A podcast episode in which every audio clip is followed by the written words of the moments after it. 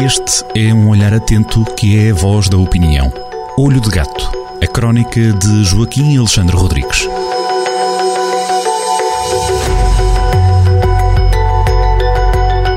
Abril domina a crónica desta semana do Olho de Gato, Joaquim Alexandre Rodrigues. Ora viva Joaquim, vai ser olá, um olá. abril intenso? É, estamos a viver uns dias intensíssimos em termos políticos e, e as coisas já nunca ficam sempre, eh, nunca ficam sempre eh, pelas fronteiras. É uma coisa. Quando olhamos para o mundo, eh, olhamos para o mundo em, eh, global e, e veja-se. eh, Ontem, ontem, exatamente ontem, eh, tivemos o Zelensky no nosso Parlamento. E com o PCP fazer figurinhas tristes, nem vale a pena estar a, estarmos a perder tempo com, com, com o, portanto, essa, esse partido que se tornou, o, que se pôs ao serviço da propaganda putinista. Depois, da manhã, no, eh, no- dia 24, no dia 24, eh, no domingo, eh, vamos ter as eleições na, na França. E, e também, eh, refira-se, faz dois meses, eh, no domingo, dia 24, faz dois meses que começou a guerra na Ucrânia, que, que, é, que, tem, que, que é uma 24 de fevereiro, como já aqui dissemos, rep- representa, é um turning point, é, um, é uma data marcante, é, que fez virar tudo quanto é o nosso viver coletivo no mundo, e no mundo em geral, e especialmente na Europa para sermos mais exatos, para ser mais exatos, mais do que o impacto no mundo, o, o- a guerra na Ucrânia tem um impacto muito grande, é na Europa. Pronto. Eh, não há de facto, não há de facto, eh, as fronteiras já não representam nada. Eh, eh, eh, aquelas ainda temos pol- políticos populistas que, que falam em políticas patrióticas de direita ou políticas patrióticas de esquerda. É, é, são, eh, serão sempre soluções, eh, eh, são sempre- serão sempre propostas simplistas por problemas complexos que saltam as fronteiras. Um vírus à solta no mercado do ano põe, põe, nos, põe o mundo todo ah, põe o mundo tudo, todo com, com a cara tapada. Eh, hoje é o primeiro dia eh, hoje, em, eh, o dia em que estamos a gravar este, eh, este, este podcast e que irá para o ar na Rádio Jornal de Centro, é o primeiro dia em que, em que podemos estar de, de cara des- caras destapadas e eh, até já havia algumas brincadeiras. Agora, o importante era pormos as máscaras ao contrário, que era para ver se as nossas orelhas iam ao sítio, porque andaram dois anos a ser repuxadas para fora com, com os elásticos das máscaras. Mas, portanto, tudo começou em Wuhan, lá longe, do outro lado do mundo, na China, e o impacto foi global. Eh, surgiu até um contra-almirante a picar-nos nos antebraços, a picar os portugueses no- nos braços. Ou eh, o Putin decide, Putin decide invadir um, um, um país pacífico e o que é que acontece? A gasolina e o gasóleo saltaram para cima dos 2 euros e está a, acontecer este sarilho global. Portanto, nada já se confina, nada já se confina ao entre, ao entre fronteiras. E a Europa precisa de se defender. A Europa é um gigante populacional, tem 450 milhões de pessoas, 450 a 500 milhões de pessoas, é um gigante económico e é um anão diplomático porque é um anão militar. E este sarilho, que é um sarilho europeu, isto é, o império de Putin é um império zombie, portanto, um império, um império militarista, que em termos económicos eh, não tem importância nenhuma, em termos eh, populacionais tem cento e poucos milhões de, de- de pessoas, portanto, tem um quarto do- do- do- dos habitantes da, da União Europeia, ou um terço, vá lá, um terço dos habitantes da União Europeia. É um problema europeu. E a Europa, desde a Segunda Guerra Mundial, nunca gastou dinheiro com defesa militar, pois foi debaixo do- guarda-chuva norte-americano. O que é que acontece? Depois da Segunda Guerra do Iraque, os Estados Unidos deixaram de poder ser polícias do mundo. A Segunda Guerra do Iraque foi um erro criminoso, eh, foi um erro criminoso, eh, um erro tão grande como este que agora cometeu Putin. Exatamente o mesmo. E levou a que os Estados Unidos passassem e traça em perda. E além disso, eh, nós temos, a Europa tem mesmo que arranjar eh, tem mesmo que arranjar sistemas de defesa. É tão simples como isso. Basta eh, lembrarmos da possibilidade, basta lembrarmos da possibilidade do que nos pode acontecer eh, já daqui a dois anos se Donald Trump, que é um, um putinista conhecido, reganhar a Casa Branca. Imaginemos que neste momento estava Trump na Casa Branca. A Europa estava no enormíssimo sarilho e a Ucrânia já estava entregue uh, à violência fascista, nacionalista, nazi de Vladimir Putin. Isso aí é, é tão simples como isso. Entretanto, esta guerra, entretanto, esta guerra eh, veio agudizar, esta guerra da Ucrânia veio agudizar, eh, veio agudizar problemas que já existiam e veio revelar problemas novos. Para já ainda não é tempo para pensar neles, porque, como se costuma dizer, eh, em tempo de guerra não se limpam armas, mas eh, os Estados eh, convém, convém comecem a preparar-se. Alguns problemas que, que, que foram agudizados.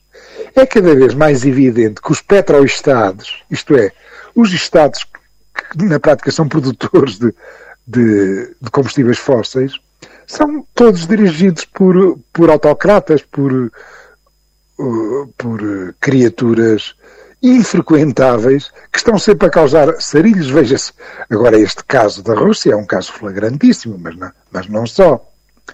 É, e, portanto, há que acelerar de vez para procurarmos fontes de energia verde para nos libertarmos desta gente, desta gente que, que, que só causa sarilhos, só causa problemas. É, e que vai comprando e que vai comprando a decisão política no Ocidente. Veja-se o, o enrodilhamento das élites alemãs com o senhor Vladimir Putin. Uh, o, os líderes do SPD alemão metem medo ao susto.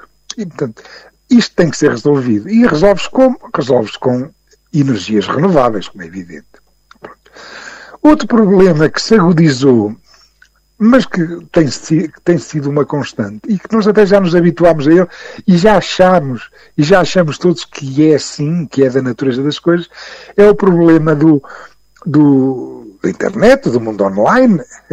É um autêntico faroeste, não há lei nem ordem, nós estamos muito bem uh, a preparar-nos para usar um cartão de crédito quando damos conta quando damos conta, houve um ataque de hackers ao banco, uh, vamos comprar um, a, um, um, supermercado, aquilo não funciona porque houve outro hacker.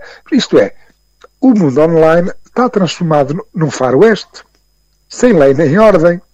Isto também tem que ser resolvido. Quer dizer, as, as instâncias internacionais têm que arranjar um, um ponto de ordem, um ponto de ordem para resolver isto. Claro, uma das fontes de intoxicação e de, e, e de causa desta ciberguerra, como se sabe, é o Kremlin, é o Sr. Vladimir Putin, que convém eh, agora ser derrotado, e depois dele ser derrotado, será mais fácil acharmos alguma solução para isto, que isto também, eh, também não é vida.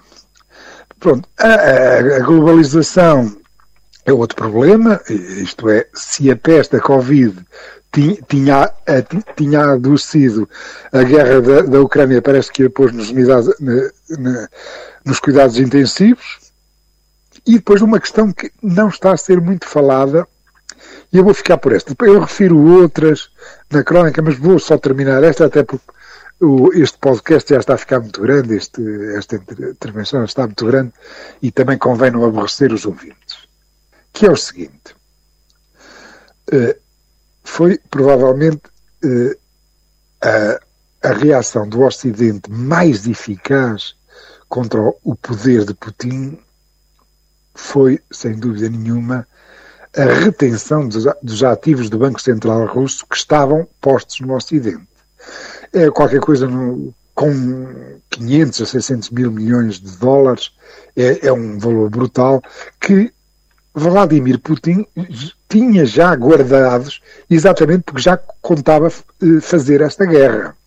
Ora bem, isto uh, isto, este uh, corralito, é assim que, portanto, foi, foram bens, são ativos que estão congelados, na prática é aquilo que fez o, o governo argentino em 2001 uh, às poupanças dos argentinos também. Também as congelou, também as congelou nos bancos e isso chamou-se um corralito. Foi assim que se chamou em 2001. Ora bem, este aqui pode-se dizer que é um corralão.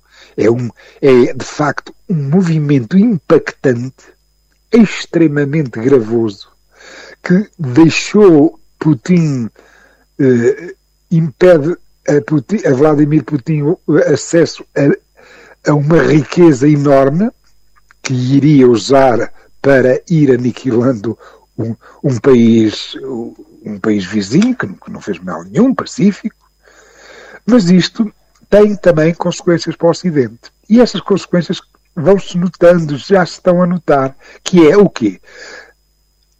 Leva à perda de confiança no dólar e no euro, que são as moedas de transação, de transação do comércio internacional. Isto é um problema que tem que ser resolvido tem que haver aqui uma resposta. Em primeiro lugar, que destino dar a estes ativos? Eh, quando há um país que foi destruído, a Ucrânia, e que terá que receber reparações de guerra. E, em segundo lugar, que, como reconstituir a confiança no mercado dos vários operadores em relação a um Ocidente que faz isto a bens que, evidentemente, não são do Ocidente, mas são do Banco Central Russo, são russos. Isto é um problema complicadíssimo, é um problema complicadíssimo, eh, que emergirá, que sairá depois eh, de, de, de negociada uma paz, uma paz qualquer, esperemos que, embora não se veja como, que seja breve, embora não pareça que, que, vai, que vai acontecer breve, Convém também não humilhar demasiado, convém não humilhar demasiado um império zombie, um império morto-vivo que é de facto a Rússia, que vai ser transformada num Estado pária, um Estado, um Estado portanto, com, com um estatuto diminuído, depois, depois de, de, disto que, fez ao seu vizinho, e, e é um problema agudíssimo eh, para o qual eh, ainda não se vê especialmente no Ocidente, não quer dizer que, eh, especialmente na Europa e no Ocidente, não quer dizer que o resto do mundo não esteja a debater esta questão, este problema de, deste golpe que foi feito aos ativos do Banco Central Russo e que minam de, de, de, de sobremaneira a confiança dos mercados globais, quer no dólar, quer no euro. Ficam as notas do Olho de Gato para esta semana na antena da Rádio Jornal do Centro. Até para a semana, Joaquim. Depois, no meu texto, ainda falo de outros assuntos, como, por exemplo, do fetichismo militar, mas isso ficará para os leitores depois lerem eh, eh, amanhã. Fica então essa promessa. Joaquim, mais uma vez, obrigado. Até para a semana. É sempre um gosto. Olho de Gato, a crónica de Joaquim Alexandre Rodrigues, na rádio às sextas-feiras, com repetição nas manhãs de domingo e sempre no digital em jornaldocentro.pt.